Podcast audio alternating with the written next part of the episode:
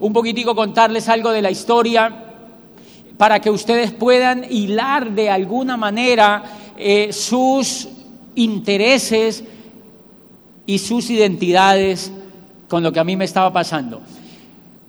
¿Por qué yo hice este negocio? ¿Por qué no había hecho yo este negocio antes? Yo hoy me pongo a pensar, ¿yo por qué no hice esto antes? Hello. ¿Cómo es posible que haya pasado tantos años de mi vida trabajando sin haber hecho este negocio? Y la razón que yo le aduzco a eso es que yo no hice este negocio antes porque yo no me había dado cuenta que esta industria y que este negocio es una de las mayores tendencias que hay hoy en la economía.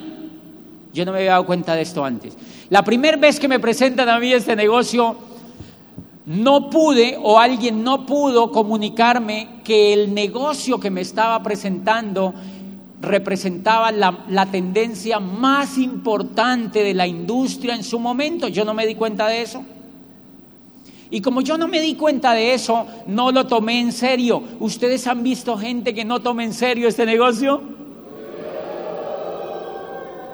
Mucha gente no toma en serio este negocio porque no se ha dado cuenta de que este negocio hay que hacerlo porque es una tendencia. Entonces yo cuando entré la segunda ocasión al negocio, me empecé a dar cuenta de que este negocio era una tendencia y empecé a sacar la siguiente conclusión, o lo hago ahora o lo tengo que hacer más adelantito. O lo hago ahora o lo tengo que hacer más adelante. Por eso algún diamante americano alguna vez le oí que decía, cuando la gente de tu grupo se salga del negocio, no te preocupes, déjelos que se salgan, que ellos van allá afuera y en 10 o 15 años vuelven y se auspician. Y es porque ese diamante tenía clarititico que esto es una tendencia. ¿Qué es una tendencia? Lo que aprendí de la, la tendencia tiene que ver con algo natural. En la naturaleza hay cosas que tienen tendencia y si uno no entiende que es una tendencia, entonces irrespeta el orden natural. Por ejemplo, cosas tan sencillas como si tú siembras una enredadera, adivine hacia dónde crece. Tiene un sentido en el crecimiento. Si tú la pones hacia otro lado, adivinen qué hace. Ella se va un ratito, pero se devuelve. Porque ella tiene una tendencia natural. Fíjate, un río. Si tú tomas un río y le sacas del cauce, ¿han visto que los ríos son como intestinos? Son así como un intestino cuando tú vas en el avión. Tú ves un río y tú dices, wow, el Amazonas parece un intestino de una vaca. Es grande así, es un río bien grande y se ve abajo así como un intestino. Eso es una. Si tú tomas el río y lo sacas de ese cauce, él se va por allí, pero se vuelve. Porque él tiene una tendencia natural. La economía, durante todos los ciclos, la economía ha tenido tendencia. Y yo no sabía que esta industria tiene una tendencia. Entonces, el network marketing apareció en la industria como una de las más grandes tendencias. Hay un profesor de Harvard que se llama Charles King, que escribió un libro que se llama Los Nuevos Profesionales, que creo que muchos de los líderes lo han leído. Yo trabajaba como rector de una universidad privada y cuando yo leí la primera página de ese libro, dice el network marketing, conocido en el pasado como marketing multinivel en el pasado. Dice, e históricamente despreciado, surge hoy como el método de distribución más poderoso y el modelo de empresa más atractivo en la nueva economía. Entonces yo soy rector de una universidad y yo leo eso y yo digo, o sea que esto que me están presentando, que es Network Marketing, es el modelo de empresa más atractivo en la nueva economía. Dices el método de distribución más poderoso y el modelo de empresa más atractivo en la nueva economía. Y entonces yo pregunto, ¿y entonces por qué los profesores no le están enseñando a los estudiantes a montar este tipo de empresa si es el modelo de empresa más atractivo en la nueva economía? Y la respuesta es porque ellos no conocían esa tendencia. Y entonces yo me di la tarea de empezar a conocer esa tendencia. Y es gravísimo no saber que es una tendencia por una razón. Mire, hace 20 años, cuando yo llegué a, la universidad y empecé a trabajar así con algunos grupos, una vez yo estaba dando una charla y le pregunté a un grupo, ¿quiénes de aquí tienen celular? Y la gente, celular. Ya hay celulares, estaban llegando. El celular era una cosa grandotota, era como una yuca era grande, uno tenía que andar con eso cargándolo o casi llevar a alguien que le ayudara. Y eran carísimos, carísimos, carísimos. Y la gente que tenía un celular los entrevistaban. Tú tienes celular ahí, pero eso cómo hace para hablar sin cable, increíble. O sea, la gente era sorprendida con eso. Yo tenía un compañero en la universidad que él se compró uno falso. Y él se paraba en los pasillos de la universidad a hablar por celular. Claro, la gente creía que, pues, que tenía muy buen nivel porque tenía un celular. Miren, 20, 15 años después, yo le pregunto a la señora del servicio de mi casa y le digo, María, deme el número de su celular y me dice, ¿cuál quiere? ¿Tigo, Movistar o Concel? Eso es lo que es una tendencia.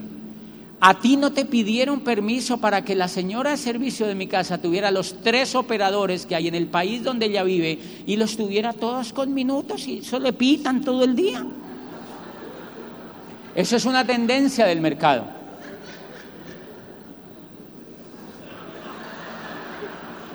Aquí no se puede decir le pitan. ¿Sí? Ok, yo les pido el perdón por algunas palabras que yo use, porque recuerden que Colombia usa el lenguaje incluso mejor que lo usa España. ¿No de verdad? Eh, y no lo digo yo, mira, eh, Colombia tiene un reconocimiento de la Real Academia Española de la Lengua como uno de los países que ha cultivado la pureza del idioma. Ni siquiera España ha logrado cultivar también la pureza del idioma como lo ha cultivado Colombia. ¿Alguna cosa buena tenemos que tener? Cultivamos perfectamente el idioma.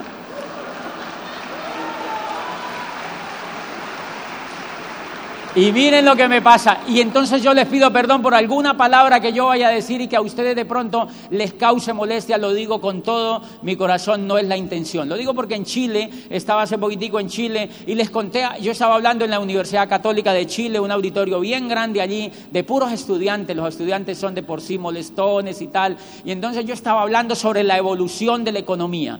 Y, y yo les contaba que uno de los problemas era la flexibilidad económica de la gente y que no sé qué. Entonces les conté un caso, les decía, mire, yo hice una actividad económica que cambió la historia económica de mi vida y yo tenía una camioneta. Cuando yo llegué a Esmeralda compré la, camioneta que uno quiere y tal, y yo la compré. Y cuando llegué a Diamante, esa camioneta ya empezó a ser como viejita. Y entonces yo vi otra camioneta nueva, les cuento, y yo fui y la compré esa camioneta nueva. Y entonces yo dije, voy a vender la otra. Pero cuando yo llegué a mi casa, yo le ve la cara a la camioneta yo digo, ay, se ve tan bonita, la cara tan cariñosa. No, mejor no la vendamos. Uno se encariña de ellos, dejemos las dos. Y yo dije, y entonces yo dejé la otra para el pico y placa. Y la gente casi se cae en el auditorio. Y yo dije, al final yo le pregunté a un muchacho, le dije, ¿por qué se reían tanto? Y me dijo, lo que pasa es que aquí pico es el pene. Imagínate, imagínate. Entonces ellos decían, no, qué picote si tiene que tener una camioneta para él nomás.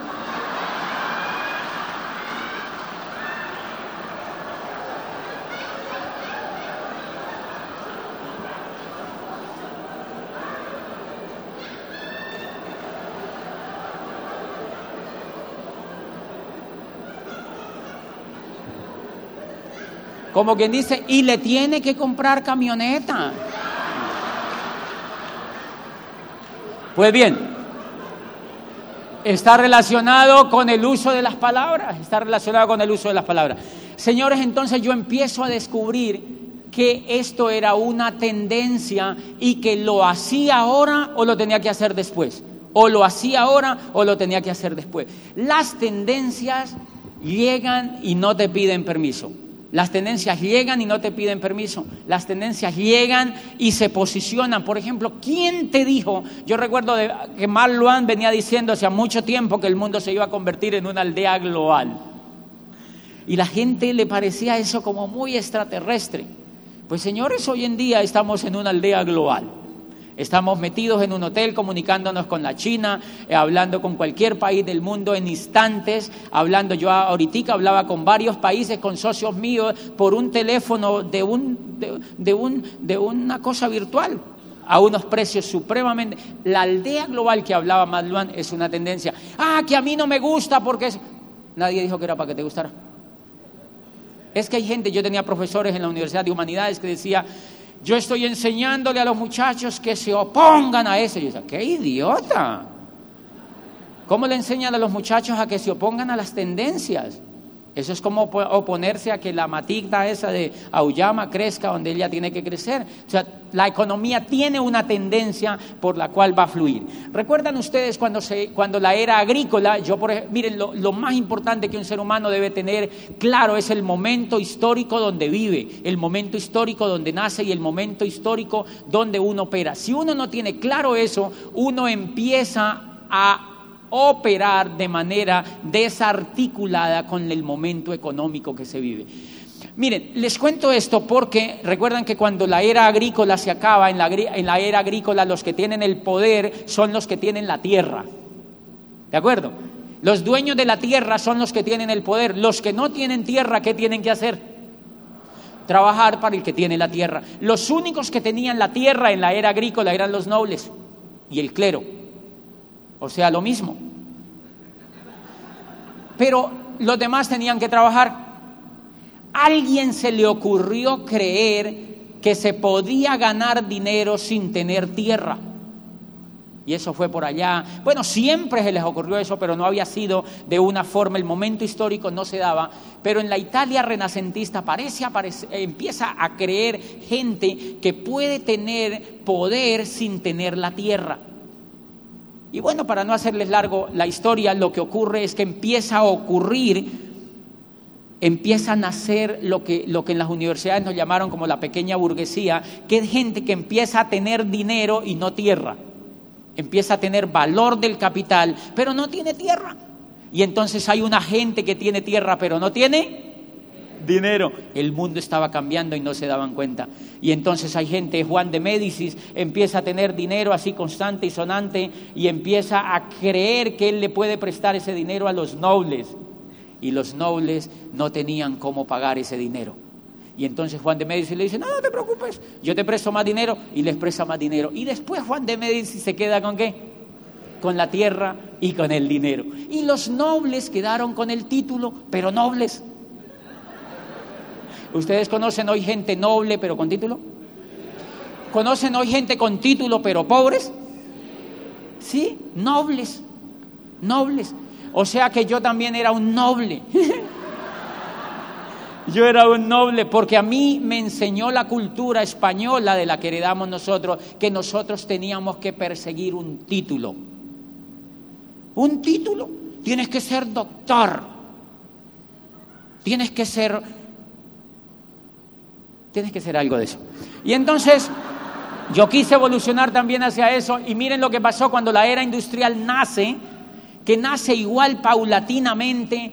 Estos señores que les empieza a sobrar el dinero dicen, ¿qué hacemos con este dinero?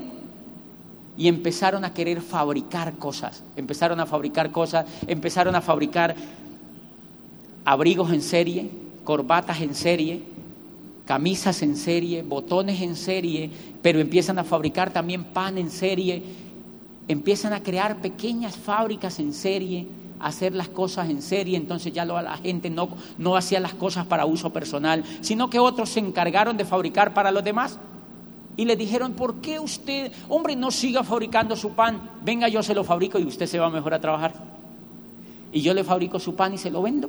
Ah, bueno, y la gente como es bien mandada decía, oye, sí, no, y otros empezaron a fabricar las cosas y empezó a nacer la fábrica y la fábrica nació en manos de los que se llamaron capitalistas, que eran los que tenían el capital. Y Watson se inventa la máquina de vapor. Inventada la máquina de vapor, dijo el industrial, esto lo echamos a volar. Y entonces echaron a volar la máquina de vapor y la gente entonces no se dio cuenta que ahora tenían que aprender a ser industriales El nuevo paradigma de donde estaba el dinero era que nadie podía tener industria si no tenía dinero. Ya la tierra perdió su valor. La única forma de utilizar la tierra era si se usaba de manera industrial. Bien, pero la gente también tenía la opción de quedarse en la era agrícola. Y entonces mire lo que empezaron a hacer. Empezaron a fabricar todo en serie, camisas en serie, corbatas en serie, todo en serie, todo en serie, hasta Henry Ford que empezó a fabricar carros en serie, todo en serie. La educación también dijo lo mismo. La educación dijo, oye, ¿verdad? ¿Por qué no nos organizamos en serie? siempre durante toda la raza humana ha habido educación. Aristóteles, bueno, a Alejandro Magno lo educó Aristóteles. Filipo de Macedonia, que era el rey de Macedonia, le llevó a Alejandro Magno a Aristóteles. Bueno, no, hizo ir a Aristóteles hasta Macedonia y le dijo, quiero que me eduques a mi hijo. Y entonces Aristóteles fue el profesor personal de Alejandro Magno y él le dañó el coco. Aristóteles le mostraba el mundo y le decía a Alejandro Magno que él podía conquistar ese mundo que el papá no había podido conquistar. Y Alejandro Magno empezó a creerse eso. Y apenas cumplió, medio se salió de la cuna y se montó en un caballo y se fue a conquistar el mundo, porque se volvió rey de Macedonia una vez su padre murió. Se volvió rey de Macedonia y ha sido de los grandes genios de la humanidad. Tenía un problemita educativo, porque ha habido muchos reyes, pero unos más bobos que otros. En cambio, Alejandro Magno tenía coco. O sea, educación siempre ha habido. Ellos tenían educación mucho más personalizada. Cuando la era industrial avanza, se organiza la educación en fábricas, como si fuera fábrica. Entonces alguien que tiene un capital dice, oye, ¿yo por qué no me organizo un jardín infantil? Y entonces organizaron jardines infantil y nos dijeron que teníamos que llevar los niños a ese jardín. Entonces los niños los llevan y los meten a las 6 de la mañana y los sacan a la una. Los meten a las 6 y los sacan a la una. Los meten a las 6 y los sacan a la una. Y durante todo ese tiempo, adivine qué reciben allá los niños. Órdenes. Les dan órdenes. Hay un profesor que les da órdenes y los enseña a que acepten órdenes y a que cumplan horarios. Dos elementos esenciales para formar empleados dos elementos esenciales para formar empleados. ¿Por qué no les dejan que fluya la creatividad? Porque se sindicalizan después. Gravísimo. Y entonces, pues, yo tuve ese tipo de educación, yo tuve ese tipo de educación, voy a lo mismo que mucha gente fue y allí me enseñaron a entrar a las seis, a salir a la una, entrar a las seis, a salir a la una y uno preguntaba algo y está como aquel cuento que un niño chiquitico en ese tipo de educación le pregunta a su profesor, estaba en una clase así, pues como de religión y el niñito no está conforme con lo que habla el profesor y le dice, profe, yo tengo una pregunta, ¿dónde estaba Dios ¿qué estaba haciendo Dios antes de crear el universo? ¿Qué estaba haciendo? Entonces el profesor le dio como, como rabiecita y le responde, le dice, hijo, estaba construyendo el infierno para aquellos que preguntaran esas cosas. Así era el modelito ese que se inventaron. No era necesario debatirlo porque el empleado no debate nada. El empleado no tiene que debatir nada, entonces era un modelo, los meten por aquí los sacan por aquí. Uno terminaba eso del bachillerato, lo mismo, yo fui a ese tipo de escuela, y entonces después lo mandan a uno a la media, a la secundaria, uno va a la secundaria. A mí me enseñaron los ríos. ¿Dónde estaban los ríos? Los afluentes, los riachuelos, las lagunas, como si yo fuera a ser pescador. Me enseñaban todo eso y me enseñaban dónde estaban las cordilleras de mi país. Yo no me acuerdo de nada. La última vez que llegué a Argentina, viajé así por el país y yo dije, wow, esas son las tres cordilleras que la profesora me enseñaba. Ya se me habían olvidado. ¿Cuál será la central? ¿Debe ser la que va por la mitad? La educación nunca entendió que el día que yo quisiera conocer la cordillera, la busco.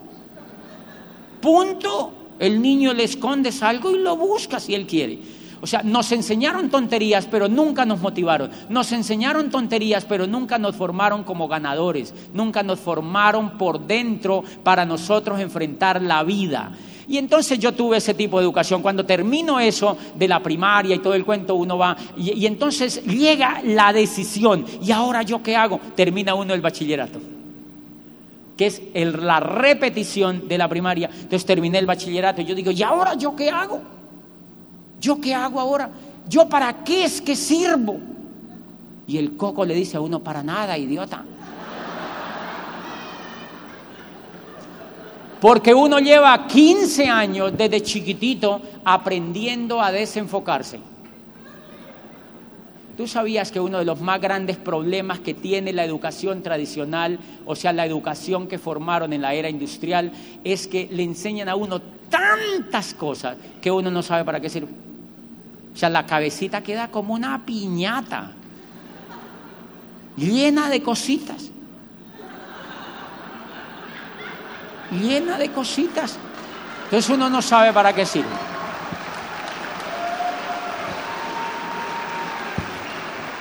¿Para qué armaron? Yo quiero que entiendan una cosa.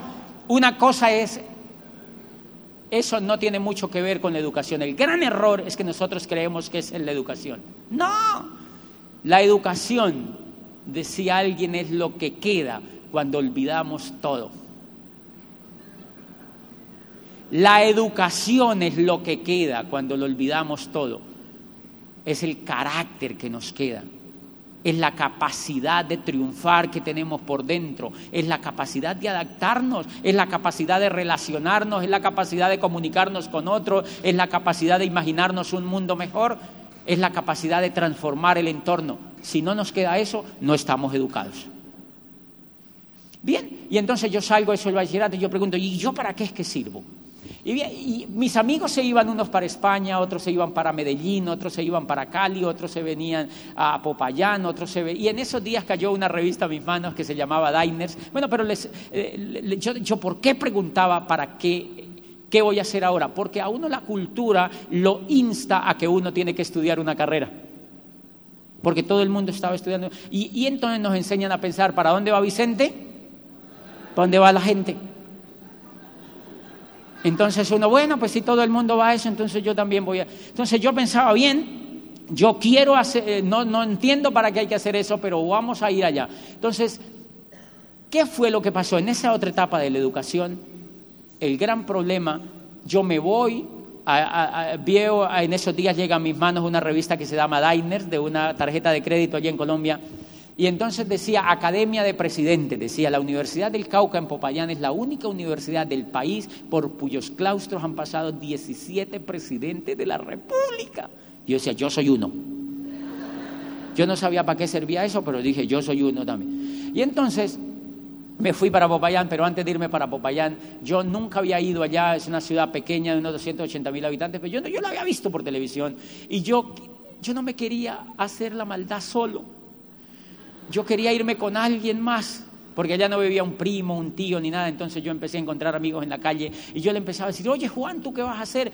Y me decía, no, yo me voy a estudiar, ya salí del bachillerato, pero sí, claro, yo estudié contigo, ¿qué vas a hacer ahora? No, voy a estudiar aquí de noche. de noche.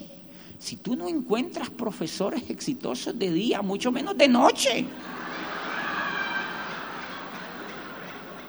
No, vámonos de día a estudiar en una universidad diurna. Yo estaba lleno de entusiasmo.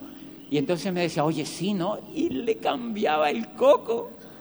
Y le decía, oye, no, ¿y, tú qué vas a hacer? Me decía, yo, yo me voy para Popayán. ¿No te imaginas esa ciudad? Es empedrada. Tiene faroles en las calles, tierra de poetas, de políticos, de magistrados, de emprendedores, de soñadores. Es una universidad espectacular, es una ciudad preciosa y romántica. Yo nunca había ido. Pero yo creía que era bonita. Después aprendí una cosa, todo en este negocio funciona si tú tienes algo por dentro, una buena actitud. Hace poco fui a Los Ángeles a dar una convención y me dijeron, estamos cerca, ah no, a Chicago creo que fui, estamos cerca de ir a Michigan, vamos. ¿Tú conoces? Y yo le dije, no, yo no he ido. Yo no conozco la casa matriz de la compañía. Yo nunca he ido. Esa vez, o sea, pero yo sé que es la más grande del mundo, porque me he leído un poco el libro. ¿Y por qué lo es? No necesito ir allá. No necesito ir allá, eso me sirvió, ese tipo de actitud también me sirvió. Yo tengo amigos todavía que no lo han hecho, seguramente porque no han ido a Michigan todavía. Tienen dudas existenciales todavía. Y bueno, yo me fui allá entonces con esta gente y empecé, me llevé a varios, me auspicié como a cinco. Y me llevé un grupo para Popayán, amigos míos, y arrancamos a estudiar. Yo empecé a notar que la carrera era igualitico que la universidad, que era igualitico que el bachillerato. Nos enseñaban en el tablero, yo repetía en el cuaderno lo que el profesor escribía, después yo le repetía al profesor lo que él me decía, y de acuerdo a la fidelidad, como yo se lo dijera, pasaba o no pasaba. Entonces yo dije, uy, no, y otros cinco años haciendo esto, ya son quince. Y de razón cuando uno sale, uno antes no, imagínese, 15 años sin pensar. 15 años sin imaginarse. 15 años repitiendo como un loro lo que otro dice, porque no te dicen, oye, contradiga lo que este dice. No, no, no, no, repítalo.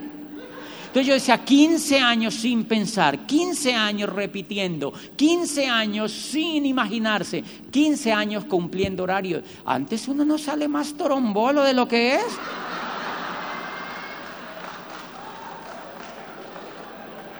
Y después le dicen a uno que por qué no emprende algo. Y estos pobres muchachos salen de estas cosas y le dice el papá, oye, ocúrresete algo. Porque ellos vuelven y le dicen, papá, no hay nada. Es que no tienen coco. Están informados, pero no están formados están informados, pero no están educados. Igualitico me pasaba a mí. ¿Qué fue lo que ocurrió entonces cuando pasa la era industrial? Cuando llega la era industrial, estas instituciones se organizaron y empezaron y dijeron, uy, armemos un programa y se lo vendemos a los papás para los niños. Jardín. Y después, antejardín. Y después, tal, un paquete. ¿Y qué les enseñamos? Lo que nosotros creamos que es bueno lo que nosotros queramos. Y entonces le empezaron a enseñar a los niños álgebra, trigonometría, cálculo. Y yo tenía eh, una facultad de, estas cosas y le enseñaban a los muchachos cálculo, multivariado. Y yo le decía al profesor, oh, ¿para qué sirve? Y me decía, yo no tengo ni idea, pero, pero estos muchachos salen sacando la, hipotenusa a una lonchera, ¿salen? Pero no saben para qué sirve eso. Bien. A mí me enseñaron muchas tonterías, muchas, muchas, muchas tonterías. Y entonces, claro, lo que ocurrió en las carreras es que las instituciones se armaron como fábricas. Entonces, armaron programas educativos y las venden en el mercado. Y uno va y las compra. Uno bien mandado va y las compra porque a uno le han dicho que ahí está el futuro. ¿Qué fue lo que ocurrió? Eso era excelente en la era industrial, viejo paradigma en la era industrial era excelente por una razón, porque si Pili se educa como ingeniera de sistemas, que fue lo que ella hizo, obviamente cuando ella sale, si hubiera salido en la era industrial, era una lotería, porque va a tener un excelente empleo. ¿Recuerdan que la gente se jubilaba de las empresas? Y la gente tenía la toalla de la empresa, la vacinilla de la empresa, el pocillo de la empresa. ¿eh? La peineta de la empresa, hasta corta uña de la empresa, mi empresa, mi empresa donde me jubilé. No, no, no, ya no es así. Ahora ella la contratan, ella sale de una universidad, la contratan y la explotan durante unos 10 años, si acaso la dejan.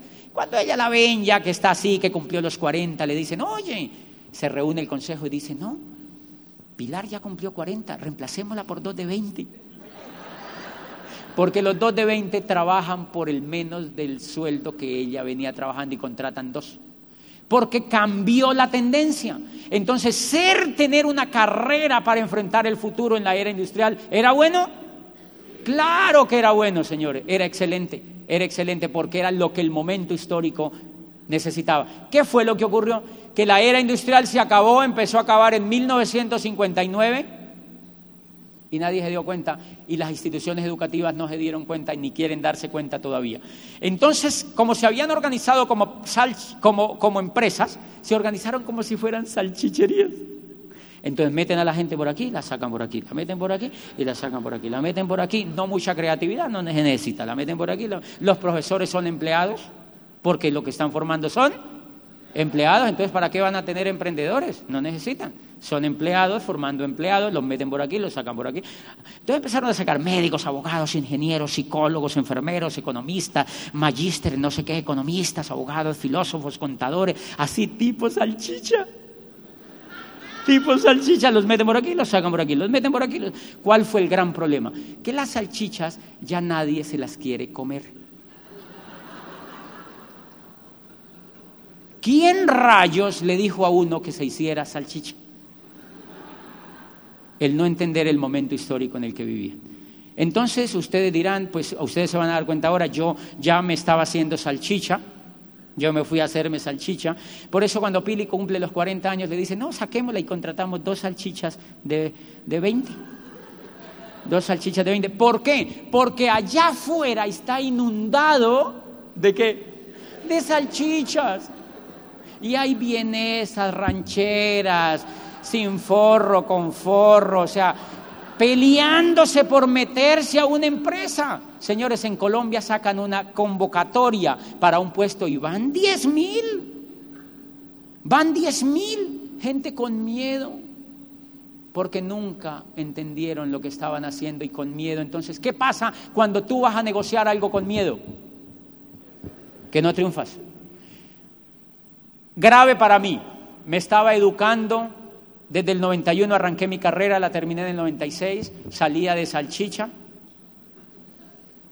y ya la era para la que yo había estudiado no existía. ¿Grave o no grave? Gravísimo. Lo que pasa es que si la gente no se da cuenta de eso, dice, ay, qué país tan maluco el que vivimos, yo no sé qué, esto es muy injusto. No, no es injusto, simplemente no tienes información, hiciste una tontería. Y entonces yo sigo estudiando allí pero yo a mí me daba un poco de coraje el tema de esa manía de enseñarle a uno así como tan tonta. Y entonces yo me revelaba un poquito, pero nadie me ponía cuidado. Nadie me ponía cuidado, me hice representante de los estudiantes, y esto tenemos que cambiarlo y no sé qué. Después me aburrí de hacer eso porque nadie me ponía cuidado, entonces me fui a la biblioteca a leer un poquito más, empecé a leer cosas y me enteré de una cosa espectacular. Señores, uno de los grandes genios que tiene Colombia, un día estaba en una facultad de Derecho y se le ocurrió, él yo me identificaba mucho con eso, se le ocurrió que eso no iba a ser muy bueno para él y entonces decidió parar, estaba becado en la mejor universidad de Colombia, que es la Universidad Nacional de Colombia, bueno, la más grande, o sea, la salchichería más grande. Y él estaba becado en esa universidad y entonces él se dio cuenta que ese modelito no lo iba a llevar a triunfar porque él lo que quería era ser escritor. Y renunció se fue, casi lo asesina su papá y su mamá, y se voló y se encerró en un cuarto, decía el biógrafo, se encerró en un cuarto en Cartagena a escribir y a escribir y a escribir y a escribir y a escribir y a escribir. Y no le pegaba. Y se fue para México porque le habían dicho que en México era tierra de escritores. Se fue para México y un día de tanto escribir, de tanto escribir y llevar su mente hacia el foco, un día se le ocurrió algo espectacular. Iban para Acapulco Iba con su madre, con la de él, pues claro, hacia Acapulco, con sus hijos allí, sus pequeños hijos, y se le ocurrió algo maravilloso. Muchos años después, frente al pelotón de fusilamiento, el coronel Aureliano Buendía no podría olvidar aquella tarde remota en que su padre lo llevó a conocer el hielo. Y dijo, esto es increíble. Dio la vuelta y se, le dijo a su mujer, no volvemos para, no vamos para Acapulco, esto se acabó, yo me voy a escribir. Y se llevó a la gente otra vez para la casa y se sentó en una máquina de escribir. Y apenas se sentó, la mente le tiró esto.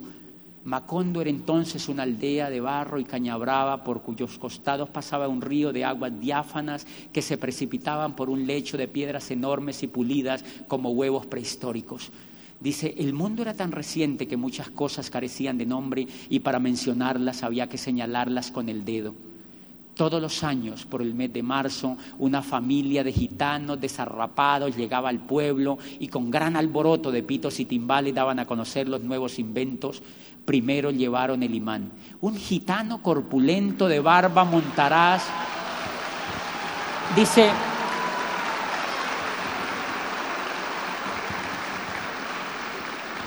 Dice, un gitano corpulento, de barba montaraz y manos de gorrión, que se hizo llamar como Melquiades, hizo una truculenta demostración pública de lo que él mismo denominó la octava maravilla de los sabios alquimistas de Macedonia. Dice, fue de casa en casa arrastrando dos lingotes metálicos y todo el mundo se espantó al ver cómo las pailas, los calderos, las tenazas y los anafes se caían de su sitio y cómo la madera se retorcía por el desespero de los clavos y los tornillos tratándose de desenclavar y cómo las cosas que hacía mucho tiempo se habían perdido aparecían por donde más se les había buscado y se abalanzaban en desbandada turbulenta tras los mágicos fierros de Melquiades y termina diciendo, las cosas tienen vida propia, solo es cuestión de despertarles el alma, murmuraba el gitano con áspero acento. Las cosas tienen vida propia.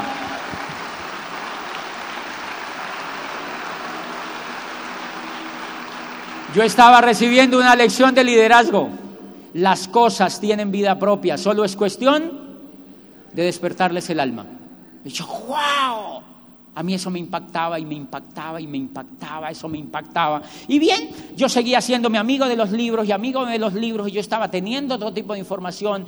Y entonces yo empezaba a compartir esa información con los amigos, con los estudiantes y tal. Gracias, empezaba a compartir esa información con los estudiantes. Y bien, cuando yo termino la carrera como tal, a mí me llamaron a ser vicerrector de una universidad allí mediana había en Popayán. Me acuerdo mucho que me llamaron y, eh, uno de los muchachos que estaba en esas tertulias conmigo le dijo a uno de los rectores que él, eh, que él conocía a un amigo porque el rector había dicho que necesitaba una persona para que trabajara en la universidad. Le dijo, yo le tengo uno. Y entonces le contó quién era yo. A mí me llamaron y entonces yo dije, yo no tenía ganas de trabajar. Yo no tenía ganas de trabajar como empleado porque yo había leído que el empleo era la evolución de la esclavitud. Bueno, no había leído, yo me había sacado la deducción. ¿No ve cómo se le parece? Es que es igualitico. Imagine, uno, uno, uno vende todo. Lo único que uno no vende es el cuerpo. Bueno, sí, ¿verdad? Porque la empresa es dueña hasta del cuerpo de uno. Uno no lo puede sacar cuando uno quiera. De verdad, entonces yo no quería como repetir ese ciclo. A mí me llamaron de la universidad y me dijeron, queremos que trabaje aquí en la universidad. Yo fui, me presenté y yo recuerdo que me dijeron, ¿por cuánto usted trabajaría aquí? Yo le dije, yo trabajaría por tanto y les pedí más de lo que en el mercado ganaban. Y entonces me dijo, eh, uno de los del consejo me dijo, doctor, ¿y eso es negociable? Y yo le dije, sí, pero hacia arriba. ¿Por qué? Porque yo estaba alegre, porque tenía actitud, porque estaba leyendo, porque yo ya sabía que las cosas tenían vida propia, que era cuestión de despertarle el alma. Era simplemente cuestión de despertarles el alma. Yo veía a toda esa gente en Popayán y yo decía, wow, las cosas tienen vida propia.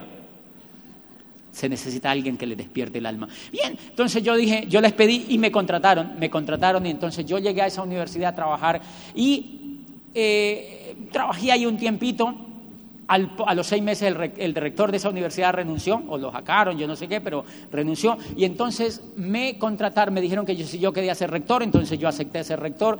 Pero es para contarles un poquitico cómo llegó el negocio. Señores, miren lo importante, si no aparece este negocio en mi vida, yo había seguido en el túnel que todo el mundo se mete que es estudiar una carrera para que otro lo contrate, estudiar una carrera para que otro lo contrate, estudiar una carrera para que otro lo contrate. Adivinen por qué uno no es empresario, porque uno no tiene coco. Porque uno sale informado, pero no sale formado. Y una de las características del empresario es que tiene característica de riesgo. Es capaz de decir, voy a crear esto y lo hago funcionar, voy a crear esto y lo hago funcionar. Pero cuando uno tiene ese tipo de educación no puede hacer nada. Yo me sentía que como que no estaba tan capacitado para hacer ese tipo de emprendimiento y entonces uno termina yendo a que lo contraten. Después me llamaron a que fuera, me dijeron que si yo quería ser rector, yo acepté siendo rector de eso. Y a los, a los, a los ocho días de yo estar ahí posesionado de rector, llegó el que había sido decano de la Facultad de Derecho, donde yo había, donde yo había terminado asignaturas y yo no me había graduado. Entonces, uno de los inconvenientes para posesionarme como rector era que yo no me había graduado. Claro que me posesionaron y todo. Ahora sí se puede contar que. Si quieren, demanden y todo, eso no hay problema. Pero me posesionaron, yo no me había graduado y me dieron seis meses para graduarme. Ocho días me había posesionado como rector y llegó una vez el decano, el que había sido decano de la Facultad de Derecho donde yo había estudiado. Y llegó con una sonrisa de aquí hasta acá. Yo nunca le había visto los dientes. Pero ese día se le veía una sonrisa increíble y él era comunista, era muy, muy circunspecto con el tema político. Y entonces llegó a mi oficina, yo lo vi sonriente, le dije, ¿qué lo trae aquí decano? Y me dijo, no, si tú, si vieras, vine a saludarte, me encantó pues que tuvieras aquí en esta universidad, que te hubiera nombrado de rector y tan joven, yo tenía 27 años. Y entonces me dijeron, bueno, se sentó allí y yo le dije, pero ¿qué lo tiene tan contento? Y me dijo, no, es que fuera de venir a saludarlo, le he venido a contar un negocio me he metido a un negocio, un negocio espectacular, un negocio de no sé qué, de unos productos y no sé qué. Y yo decía en mi corazón, yo decía, ¿negocio? ¿Y este comunista? Hello.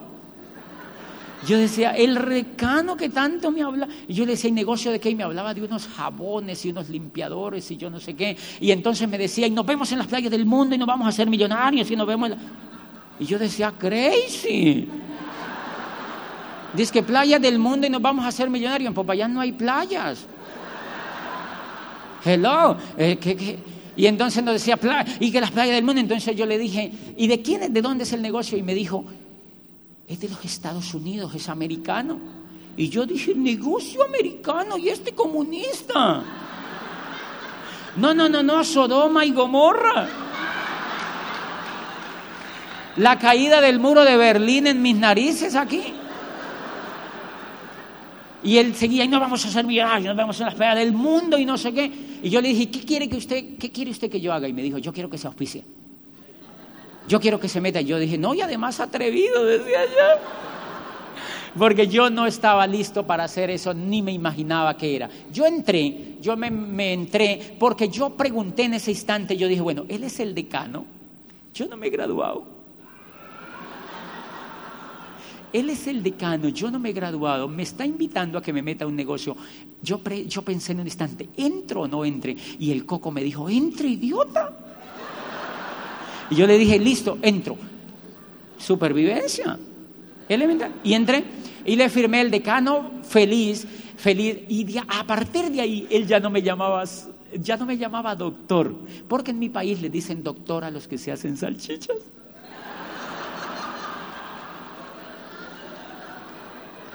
A mí me decían doctor, aquí también. Y lo peor es que él, y lo peor es que cree la sociedad que esas salchichas van a sacar adelante al país. Si no puede ni con uno mismo, uno. Hello. Yo, yo oí que día el ministro de Educación de Francia porque una vez fuimos a una cumbre mundial y decía, el futuro, de el futuro del mundo es la educación y yo. Hello. Yo digo, pues si eran como yo, qué susto.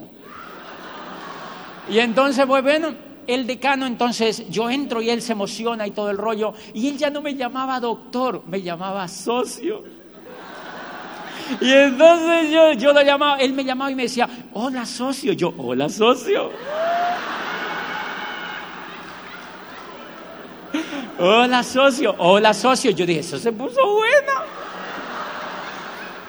Nunca habíamos tenido un grado tan cercano.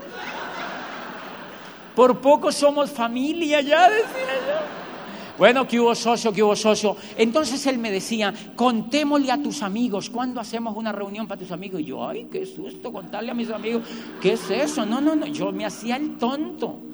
Yo me hacía el tonto y entonces yo le decía, no, un día de esto, decano, hasta que él, un día se me iluminó la cabeza, yo le dije, decano, porque él me llamaba que reuniéramos los amigos, y yo le dije, decano, mire, usted me está diciendo que nos vemos en las playas del mundo, que nos vamos a hacer millonarios, mi socio, pero yo no me he graduado y así es muy difícil. Y me dijo, tranquilo, socio. Tranquilo. Mira, eso fue como un baño de sábila para mí.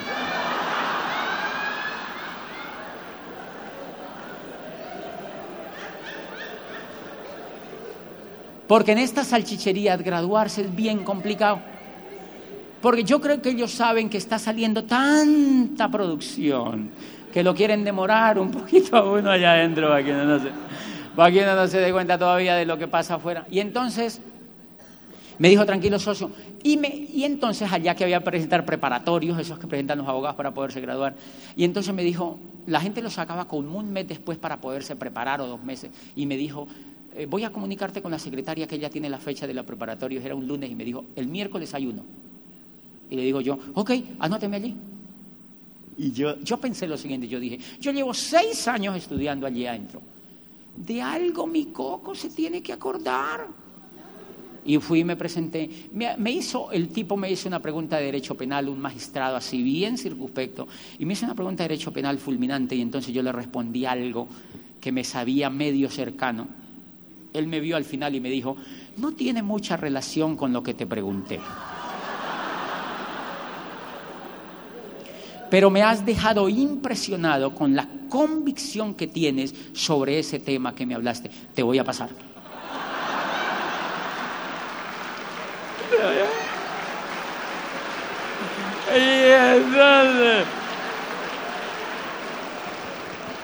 Y entonces, yo digo, el riesgo funciona. El riesgo funciona. Me seguí presentando, me seguí presentando. En dos meses yo me estaba graduando. Me hice una tesis que se llamaba El impacto de la religión judeocristiana sobre la educación occidental. ¡Ah! Me dieron tesis honorífica, mención honorífica.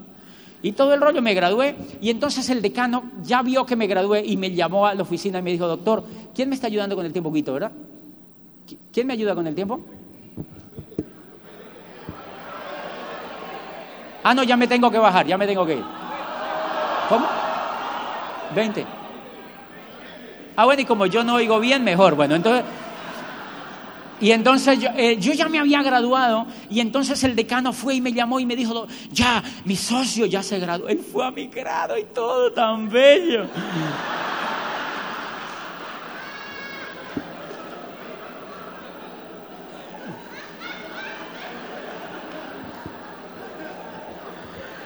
Y entonces él fue a mi grado y todo. Y bien, me llamó después y me dijo, bueno, socio, usted ya se graduó, que era lo que, lo que tenía estresado, ahora sí hagamos una reunión con sus amigos. Y yo, ay, este me hizo el favor, pero me lo va a cobrar ahora. Y entonces yo le dije, ok, ¿qué, ¿qué, hacemos? Y me dijo, no, convoque a sus profesores, a los estudiantes, un grupo y vamos y le contamos el plan. El plan, decía yo, bueno. Y entonces yo convoqué un grupo de profesores, convoqué 15 profesores y adivine cuántos fueron. 16 nivel de convocatoria. No, yo los contrataba. Yo era el que firmaba el contrato. Entonces fueron 16, fue algún sapo de sobra.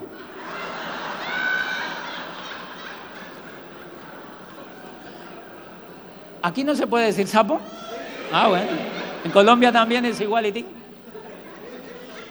Y entonces fuimos a esa reunión los 16 profesores. Yo Mire, yo tenía tan baja creencia en esto, pero tan baja, tan baja, porque yo no había leído realmente nada, ni había escuchado mucho.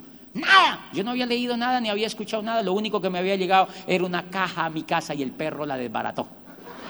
Yo no tenía ninguna otra referencia del negocio y el decano que me molestaba con esas reuniones. Y entonces cuando él va y yo le organizo esa reunión como por, ya me daba pena con el decano, él fue con su upline y empezó a hacer una reunión allí, ta, ta, ta. Y yo me acuerdo que yo fui al auditorio, pero como agente secreto. Los profesores no sabían que yo estaba ahí, porque a mí me daba como cuestión, yo no tenía creencia en el negocio, yo no tenía información. Hacía una semana había ido un profesor a mi escritorio, un, tipo así, una salchichísima, un posgrado en no sé qué, en una universidad de no sé dónde o sea, era una salchicha ranchera ya. Y entonces ese profesor me había dicho, doctor Bobadilla, ¿verdad que usted está en eso de Amway? Y a mí me subió un calor así por todo el cuerpo. Y yo no había sabido qué decirle, entonces justo venía esa reunión, yo fui así como agente secreto y los profesores estaban todos allí.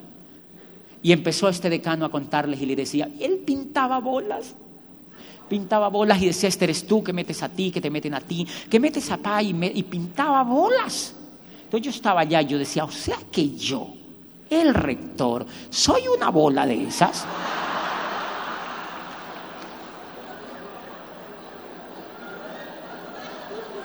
¡Qué boludo he sido!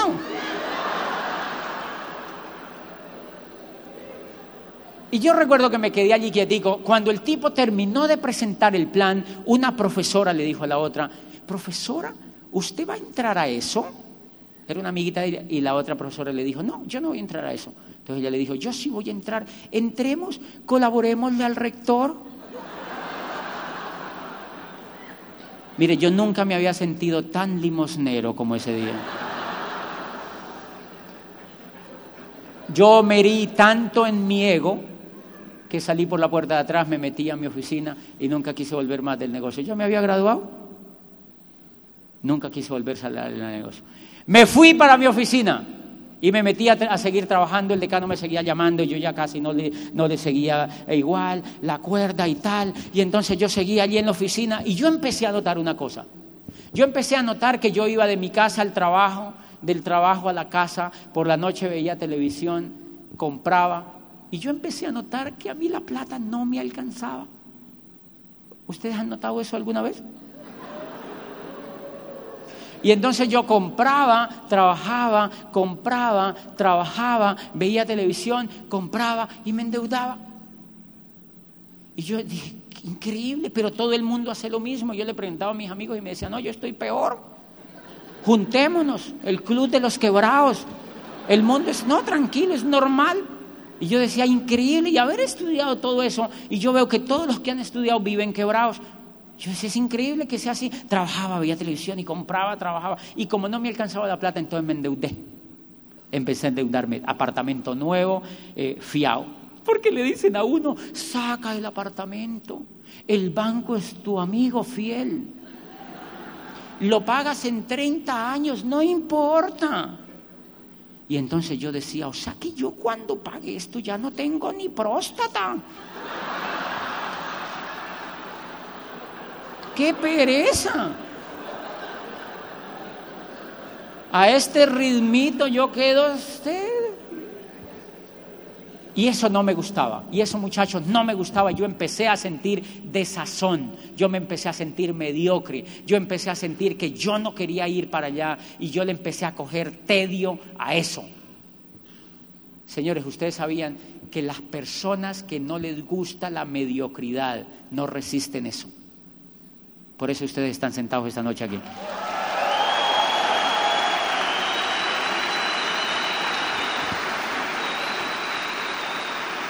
Yo no resistía a eso. Yo no resistía eso. Yo decía, si los demás se mueren, yo no quiero hacer eso. Y entonces, mire, yo estaba bien posicionado en la universidad y yo había oído que Drucker decía que el mundo no era de los que tenían y de los que no tenían, sino que en la era moderna el mundo era de los que sabían y de los, o de los que no sabían. Entonces yo dije, yo ya he estudiado psicología, he estudiado derecho, he estudiado posgrados, o sea, yo ya era una salchicha vienesa o ranchera. Y entonces yo decía, pero yo no le pego a nada. Entonces me presenté a una universidad en Europa para hacer un doctorado, porque yo decía, debe ser que algo me falta. O sea, yo ya era salchicha vienesa, ahora quería hacerme salchichón.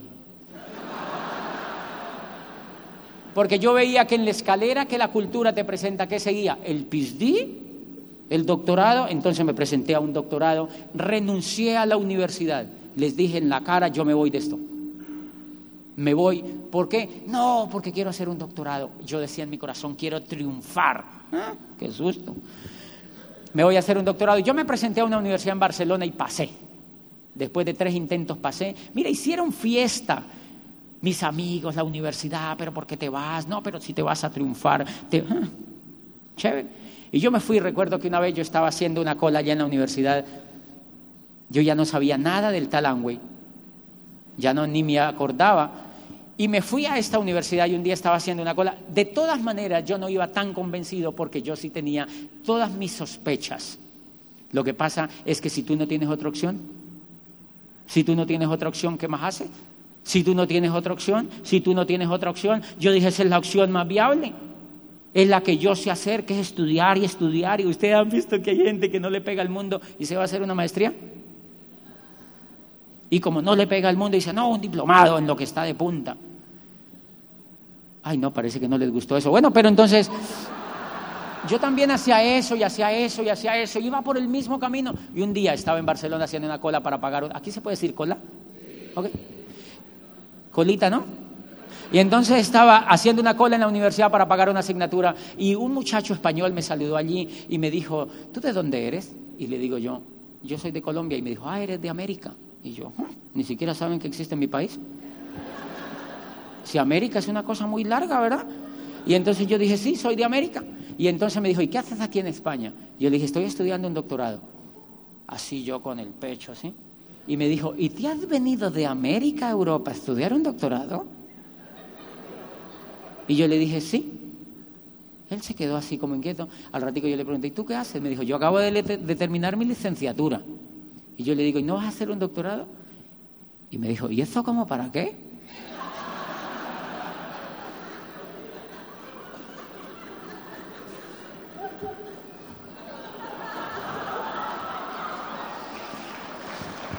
Señores, pero andaba buscando algo, eso es lo que vale en la vida. Andaba buscando algo, andaba buscando algo, andaba buscando un mejor futuro y yo me acordé, yo, yo me sentí fracasado. Yo me sentí fracasado porque yo decía, yo he sido columnista de prensa, he trabajado, bueno, todo lo que he estudiado y tenía un puesto, renuncio, me vengo a hacer un doctorado. Adivinen para qué. Para volver a Colombia a buscar un puesto. Señores, porque es la forma como emplean a la gente que tiene títulos y encuentro un huequito para meterme allí. Por eso que día yo le presenté un plan, la mayoría de la gente no entiende el momento histórico en el que está viviendo. Y entonces yo hace poquito le presenté un plan a un muchacho allí en Cali de una gran salchichería, una cosa famosa. Y yo le digo, mire Juan Carlos, le presenté el negocio y al final él me dijo, me dijo, no, mira tu negocio, pues está muy interesante, pero yo por ahora no lo hago porque es que yo acabo de terminar economía y llevo ya un año trabajando en esta empresa aquí en la zona industrial y soy tan bueno que me van a mandar a Londres seis meses a estudiar inglés. Y cuando venga me ascienden. Y yo no, yo le dije, ok, estoy de acuerdo contigo, esto no es para ti. Pero en mi corazón pensé, miren este, ya lo explotan en español, ahora quiere que lo exploten en inglés. Pero él no es consciente de eso. Él no es consciente de eso y después cuando a los 40 años lo voten, él le va a echar la culpa al gobierno le va a echar la culpa al Estado y le va a echar la culpa a la sociedad, pero nunca va a decir que él fue incapaz de buscar una cosa que fuera diferente. Y entonces yo estoy en ese, allí en Barcelona pensando en eso y adivinen de qué me acordé. El decano me había dicho, ¿dónde estarás dentro de cinco años? Y adivinen dónde estaba. Peor que antes, más despistado. Peor que antes y yo tenía dos alternativas, o hacía algo radical o me conformaba con lo que todo el mundo hace. Y entonces yo recuerdo que fui a negociar con el comité de doctorados y yo les dije que yo me volvía para Colombia y que si me permitían seguir y si no, pues suerte y no sé qué. Yo fui a hablar con ellos, pero en eso me acordé de lo que me había dicho el decano. Nos vemos en la playa del mundo, nos vamos a hacer millonarios, nos vemos. Y yo decía, ni playa del mundo ni millonarios, porque con este coco, ¿qué? Ni lo uno ni lo otro. Y entonces yo me acordé que él me había hablado de un talangüe. Entonces me voy para Barcelona, para el Hospitalet de Lobregada, allá, y fui a la sede de Amway. Yo fui, me iba a meter. Y a ustedes los invitan. Los traen a convenciones, les ponen pañitos de agua tibia para que entren. Yo me iba a meter. Porque allí me habían dicho que uno se iba, que se hacía libre y millonario. Porque no es lo mismo ser millonario y libre. Y entonces yo decía, eso a mí me gusta. Y yo, yo quiero ver eso, a ver si es cierto. Y yo fui allí a, a, a, y me atendió una muchacha. Y yo le dije, yo quiero hablar con una persona aquí en España que tenga éxito en este negocio. Y ella entendió éxito por tiempo, que tiene validez también. Y entonces me dijo, ok, yo lo voy a comunicar con doña María. Ojo, es un nombre ficticio para que no lo busquen y se vayan. No es un nombre ficticio. Digo, yo lo voy a comunicar con doña María y le voy a dar el teléfono a doña María. Yo le dije, ok, ella quién me dijo, ella fue la persona que entró más antigua aquí en el área de no sé qué. Yo le dije, ok, páseme para acá ese teléfono. Y me dio el teléfono, pero me dio un grupo de catálogos. Un grupo así de catálogos y habían... Entonces yo me fui para el piso que le llaman allá, yo me senté así en el piso allá, en una sillita me senté y yo veía esos catálogos, cremas de dientes, jabones, eh, champú, desodorantes, labiales, todo eso.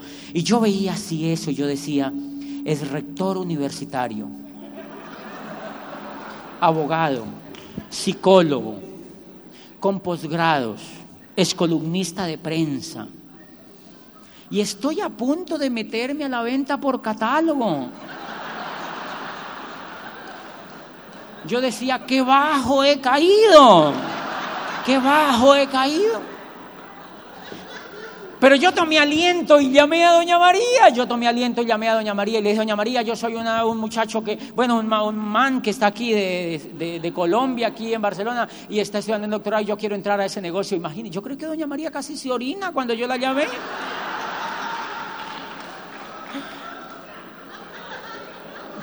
¿Aquí no se orinan acaso? Porque que te llame alguien a decir, yo me quiero meter. Y ella me dijo, no, claro, hablemos. Yo me dijo, mañana a las 5 hablamos. Y yo le dije, yo agendé y tal. Y con todo y eso que yo pensaba en los catálogos, dije, yo debe ser algo que yo no sé. Porque no es posible que esa gente esté tan entusiasmada con esos frascos. No es tan posible que ese decano hubiera estado tan entusiasmado hace cinco años con esos frascos. Tiene que ser que esos frascos tienen alguna cosa que yo no conozco, decía yo. Y entonces me fui a, la cita con Doña María. Doña María me llevó a su casa y me presentó a su marido, pues al de ella, y a sus niños. Y yo recuerdo que yo cuando iba me daba maní, cada que yo iba me daba maní, en un platico, maní. Aquí se dice maní también. Yo comía maní y yo volvía a los cinco días y me daba maní. Y yo llegué a pensar en un momento, ¿será que el negocio es comiendo maní?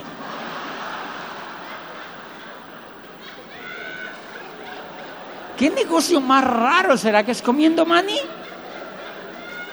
Pero ella me decía, y el marido decía, me mostraba la página y catálogos y maní, la página, catálogos y maní, y me decía, este es el mejor negocio del mundo, nos vamos a hacer millonarios, nos vemos en la feria del mundo. Y yo decía, ay, otra vez con lo mismo, mira, pero ¿cómo será eso? Y entonces el Señor decía, y este negocio aquí en España va a explotar, y esto va a explotar, esto va a explotar, este negocio aquí va a explotar, esto va a explotar, esto va a explotar, decía el Señor. Decía, esto va a explotar. Era año 2001, Miguel. Todo estaba explotando. Las torres gemelas habían caído, habían volado un metro en Madrid, en, Londres estaban volando un metro. Yo decía, ¿qué es tal que esto también explote aquí? Yo mejor me voy para Colombia. Y me vine para Colombia otra vez antes de que eso explotara.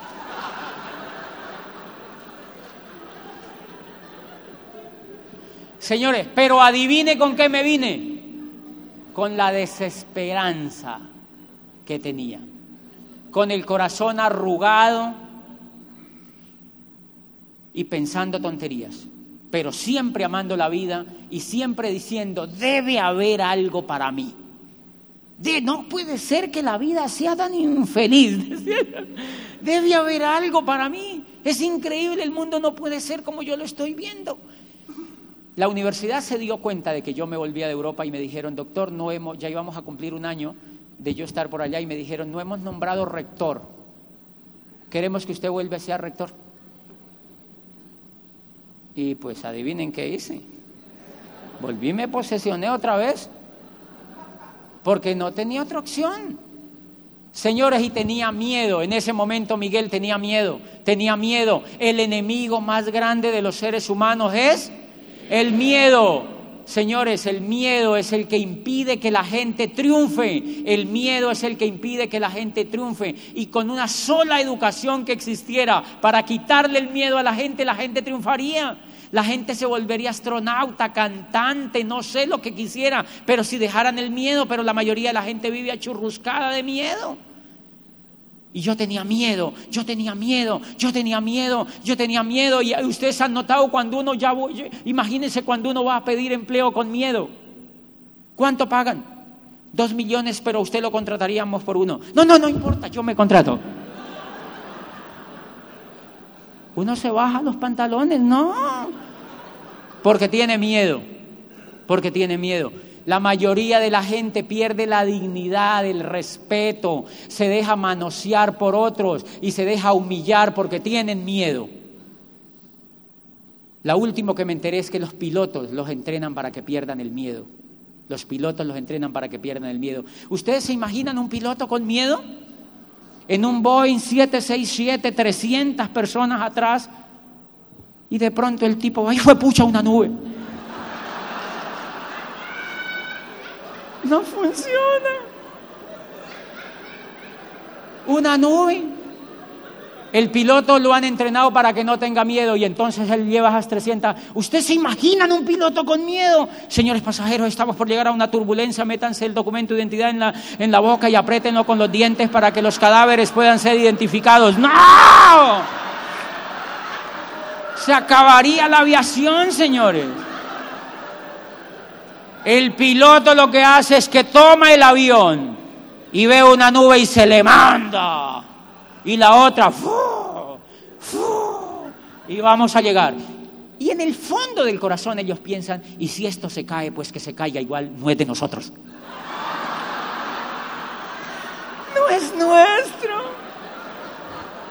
No es nuestro.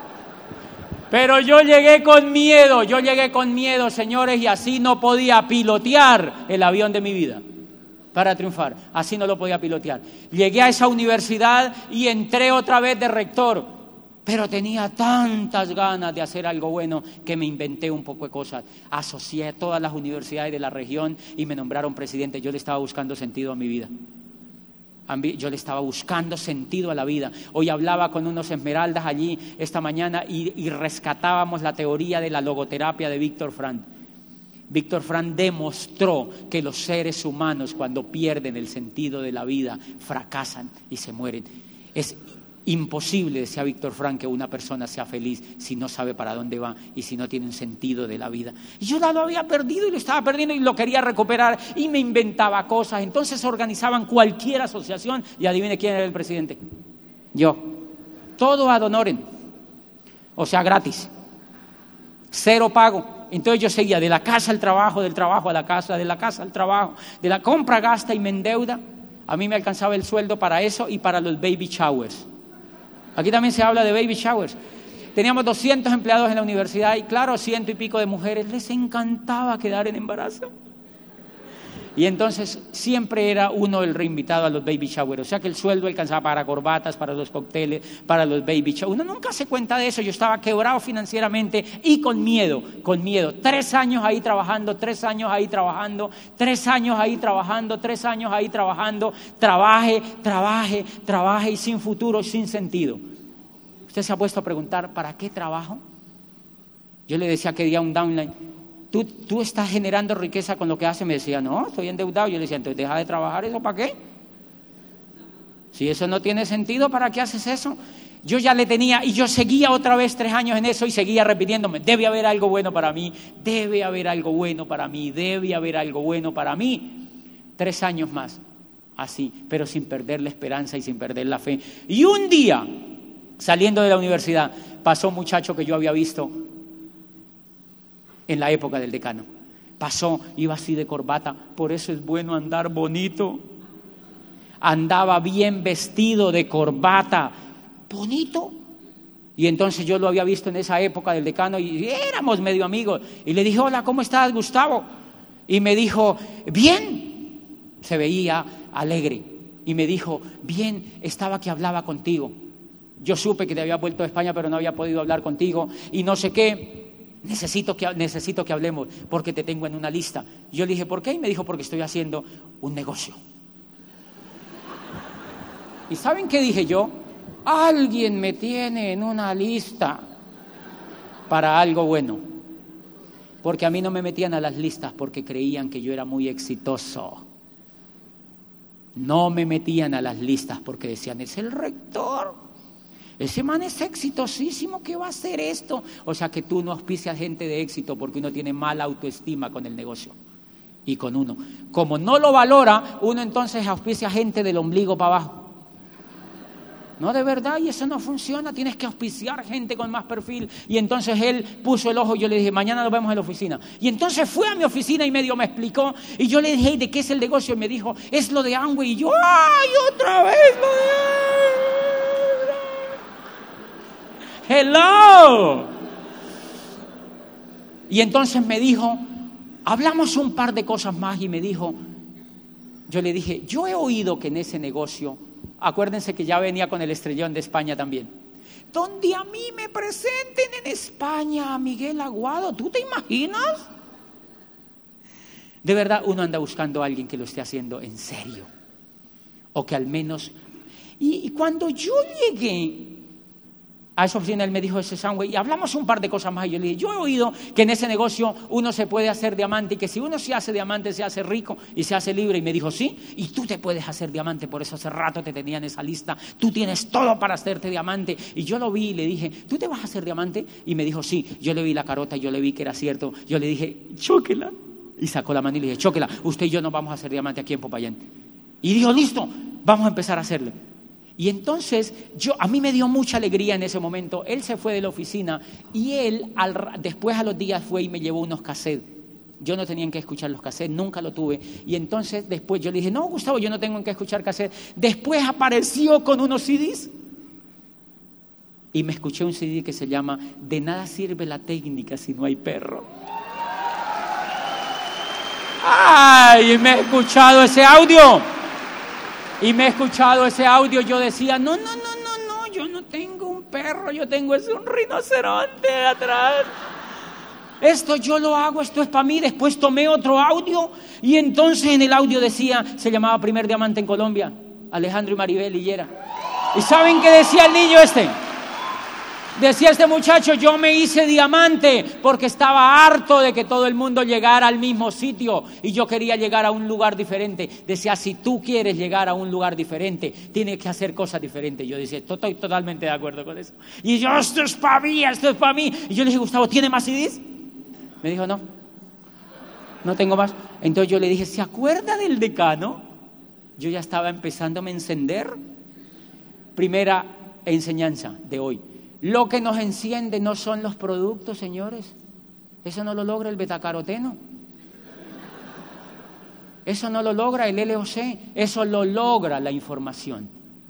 Por eso hay mucha gente que no hace este negocio porque no tiene suficiente información quizá todavía. Puede que hayan otros factores, haya, pero no, pues, no tiene toda la información. Y entonces le dije, vamos donde el decano. Yo me acordé del decano y nos fuimos, yo ya estaba feliz de haber encontrado a Gustavo y yo tenía una luz de esperanza. No te imaginas lo que eso significa en un ser humano. Nos fuimos para la casa del decano y salió la señora y me dijo, no, el decano no está, él no sé qué, nosotros ya está, no estamos en el negocio, era un programa espectacular, educativo, pero nosotros nos despegamos de eso y ya no, pues renovamos, compramos los producticos del consumo, pero ya no estamos allí. Y yo, ay, y me dijo, incluso compramos un poco de información que por allí lo tenemos. ¿información? Y me dijo, sí. Yo le dije, ¿qué información tiene? Y me dijo, tengo una caja de cassette grande. Le dije, sáquela. Y la ha sacado y era como un sepulcro. Era una caja grandotota, era como un ataúd lleno de CD, de cassette. Yo le dije, ¿y por qué no me los vende? Y me dijo, eso es carísimo. Yo le dije, ¿cuánto vale? Y me dijo, no, yo no me acuerdo. Yo le dije, no, entonces hagamos una cosa, yo me los llevo mientras usted se acuerda. Hasta el sol de hoy.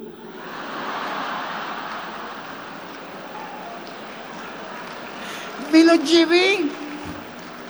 Y me he sentado en el carro y empecé a escuchar esos cassettes. Y adivinen de quién habían allí. Luis Costa. Habían cassettes por montones de Luis Costa, Miguel Aguado, Ángel de la Calle. Estaba Tato, había estaba Mario Orsini, estaba Tim Foley, leyendas, leyendas del negocio y todos hablaban de, emprendimiento, de abundancia, de familia, de riqueza, de libertad, de familia, de abundancia, de riqueza y de libertad. Y yo ponía y ponía y ponía eso y ponía y ponía eso. Me escuché como 150, creo que en una semana larguita. Me pegué una marihuanada con eso.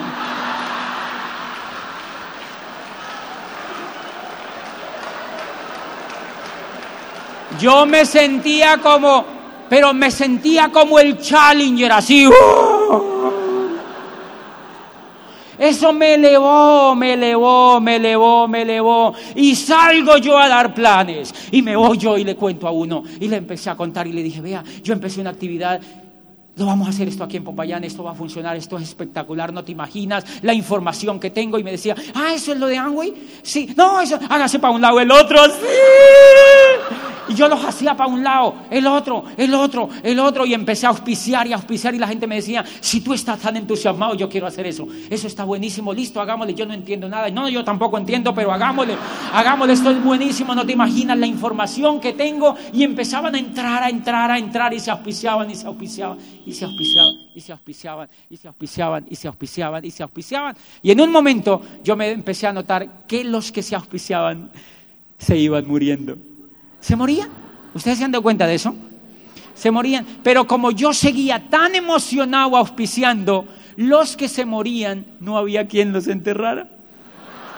Yo no tenía tiempo de enterrarlo, entonces cuando la gente se empezó a dar cuenta de que no había quien los enterrara, se dejaron de morir se dejaron de morir y empezamos a dar planes, a dar planes, a dar planes y conformé la frontalidad en Popayán y en un año estábamos calificando esmeraldas. En un año estábamos calificando esmeralda, en un año. En un año estábamos en un año logrando la libertad en un año. Logrando la libertad en un año. En un año logramos la libertad y yo quiero que me presenten un videito chiquitico que estamos allí, por favor. Para, en un año logramos esto. Maravilloso, cambiando vidas a la gente en Popayán, en una ciudad. En un año empezó.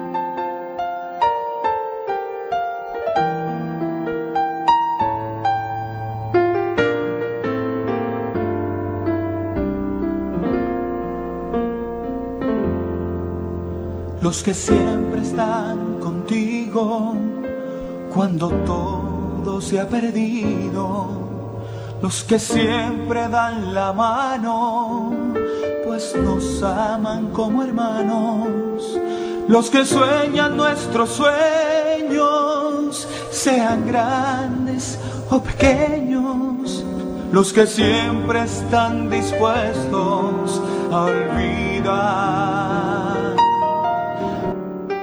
Estamos súper contentos por esta meta que se ha alcanzado y nos sentimos también muy orgullosos de ser los primeros platinos de tu organización. Muchos éxitos porque sabemos que estás hecho para mucho más. Felicitaciones José por el logro conseguido de Diamante. Es la combinación perfecta de tu experiencia con la información del negocio. Damos gracias a Dios José por el logro que has conseguido. Nos vemos en Diamante. Eh, queremos más que felicitarte, agradecerte de parte del equipo porque tu ejemplo nos inspira y nos reta a seguir adelante. Muchísimas gracias. José, cualquier reconocimiento que te hagamos, tú sabes que se queda corto para lo que te mereces. Mil y mil gracias por llegar al corazón de tanta gente con esperanza. Gracias por tener el alma de diamante porque estás abriendo el camino para que sigamos tus pasos. Te queremos, José. Hola, José. Te saludamos desde la ciudad de Popayán para darte un abrazo muy fuerte por tu reconocimiento. Esperamos poder seguir contando contigo. Nos has dado un gran ejemplo. Toda Colombia te lo agradece. José, sabes que haces parte de nuestra familia, que te queremos, que te respetamos, que eres ejemplo a seguir. Mil felicitaciones y que Dios te bendiga. Hasta hace poco éramos cazadores de dragones y enseñábamos a cazar dragones. Hoy somos sembradores de semillas de esperanza. Gracias a que a nuestra familia y a nuestro equipo llegaste tú, José. Gratitud eterna, mi socio. José, estoy muy feliz, muy feliz de que hayas llegado a tu primera meta de diamante. Me siento orgulloso. Nos vemos en las playas. José, gracias por enseñarnos. Que Cauca es tierra de diamantes. Te queremos decir que nos sentimos muy felices y orgullosos de que hayas logrado este triunfo. Lo sentimos como si fuera nuestro, porque la verdad nos motiva mucho y nos llena de esperanza. Gracias por tu amistad sobre todas las cosas y por tu gran ejemplo. Te queremos mucho y esperamos ser grandes como tú. Para ustedes, mis amigos, de verdad. Wow. Y eso, y eso simplemente se logró porque le pusimos acción, porque le puse acción, porque le puse acción. Yo hoy, cuando veo esas personas que hablaron allí, y cuando veo a mi familia, a mí se me vienen las lágrimas. Y me dan ganas de llorar porque yo veo a mis socios y digo, es tan bello, es tan bello trabajar por los sueños de ellos. Es tan bello trabajar por los sueños de ellos. Yo cada que me reúno con ellos, yo digo, qué bello negocio poder yo trabajar de por vida porque los sueños de ellos se hagan realidad. Tú puedes hacer este negocio desde el momento en que entiendas que tienes que dar la vida por hacer que otros cumplan los sueños. Y si tú haces esto, vas a rodar un diamante súper rápido y Venezuela necesita miles de diamantes para que transformen el mundo. Nos vemos mañana.